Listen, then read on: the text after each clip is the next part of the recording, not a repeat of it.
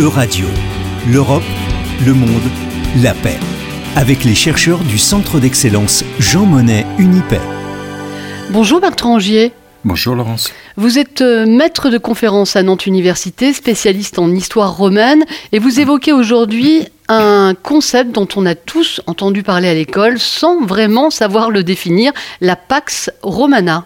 Alors cette expression de, de paix romaine, elle est effectivement l'une des plus usitées pour évoquer l'Empire euh, romain.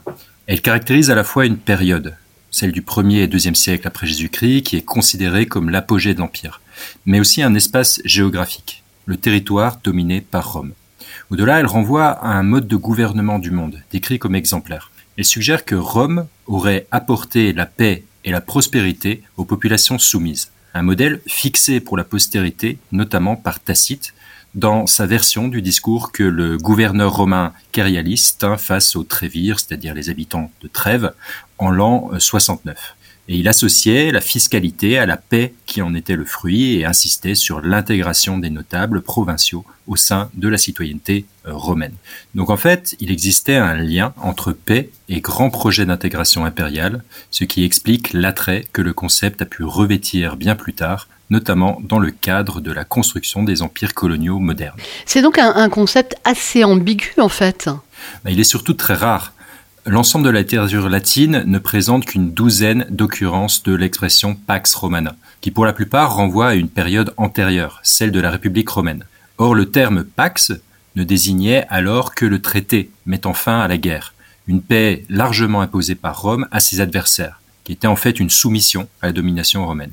C'est ainsi que pour Tite-Live, la Pax Romana est en fait une Pax Data, une paix accordée aux adversaires comme un privilège. Bien évidemment, l'historiographie romaine tend fréquemment à masquer les défaites romaines et les traités désavantageux. Ce modèle, c'est donc celui d'une paix qui ne peut être conclue qu'en position de force. Et il pousse les Romains à des guerres sans merci, contrairement aux règles de la guerre dans le monde grec, ainsi que l'a montré l'historien Mathieu Angerbeau. Dans le cadre d'une cité caractérisée par l'agressivité de sa politique extérieure, la Pax Romana était par ailleurs un moment transitoire. Ainsi, on sait que Rome avait pour tradition de fermer les portes du temple de Janus lorsque la cité était en paix. Or, cela n'arriva qu'une fois dans cette période, en 335-334 avant notre ère. La paix romaine était donc l'exception plutôt que la règle. Oui, c'est avec le règne d'Auguste que les représentations attachées à la paix vont changer. Auguste arrive en 27 avant Jésus-Christ au pouvoir au terme d'une période de près de 20 années de guerre civile. Et il assoit son pouvoir sur l'idée d'un retour à la concorde civile. Il fait ainsi fermer les portes du temple de Janus et fait édifier l'autel de la paix Auguste, dont le nom même souligne que la paix était l'œuvre de l'empereur. Cette conception politique nouvelle de l'empereur comme pacificateur va encore être renforcée au premier siècle après Jésus-Christ avec Vespasien, qui est appelé conservator pacis, le conservateur de la paix. La paix est alors associée plus largement à la prospérité et devient à ce moment une valeur de gouvernement comme l'affirme Christophe Badel. Ce n'est pas un hasard si l'apogée de cette exaltation de la paix associée à l'empereur, intervient au IIIe et IVe siècle en réponse au contexte d'instabilité politique, militaire, économique que connaît l'Empire au IIIe siècle.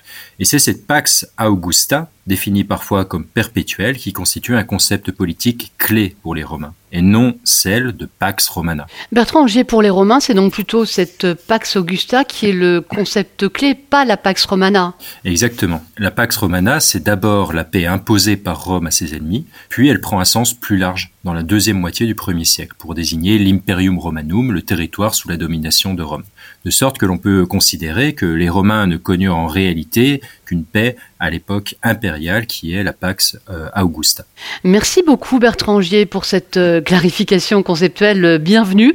Je rappelle que vous êtes historien à Nantes Université.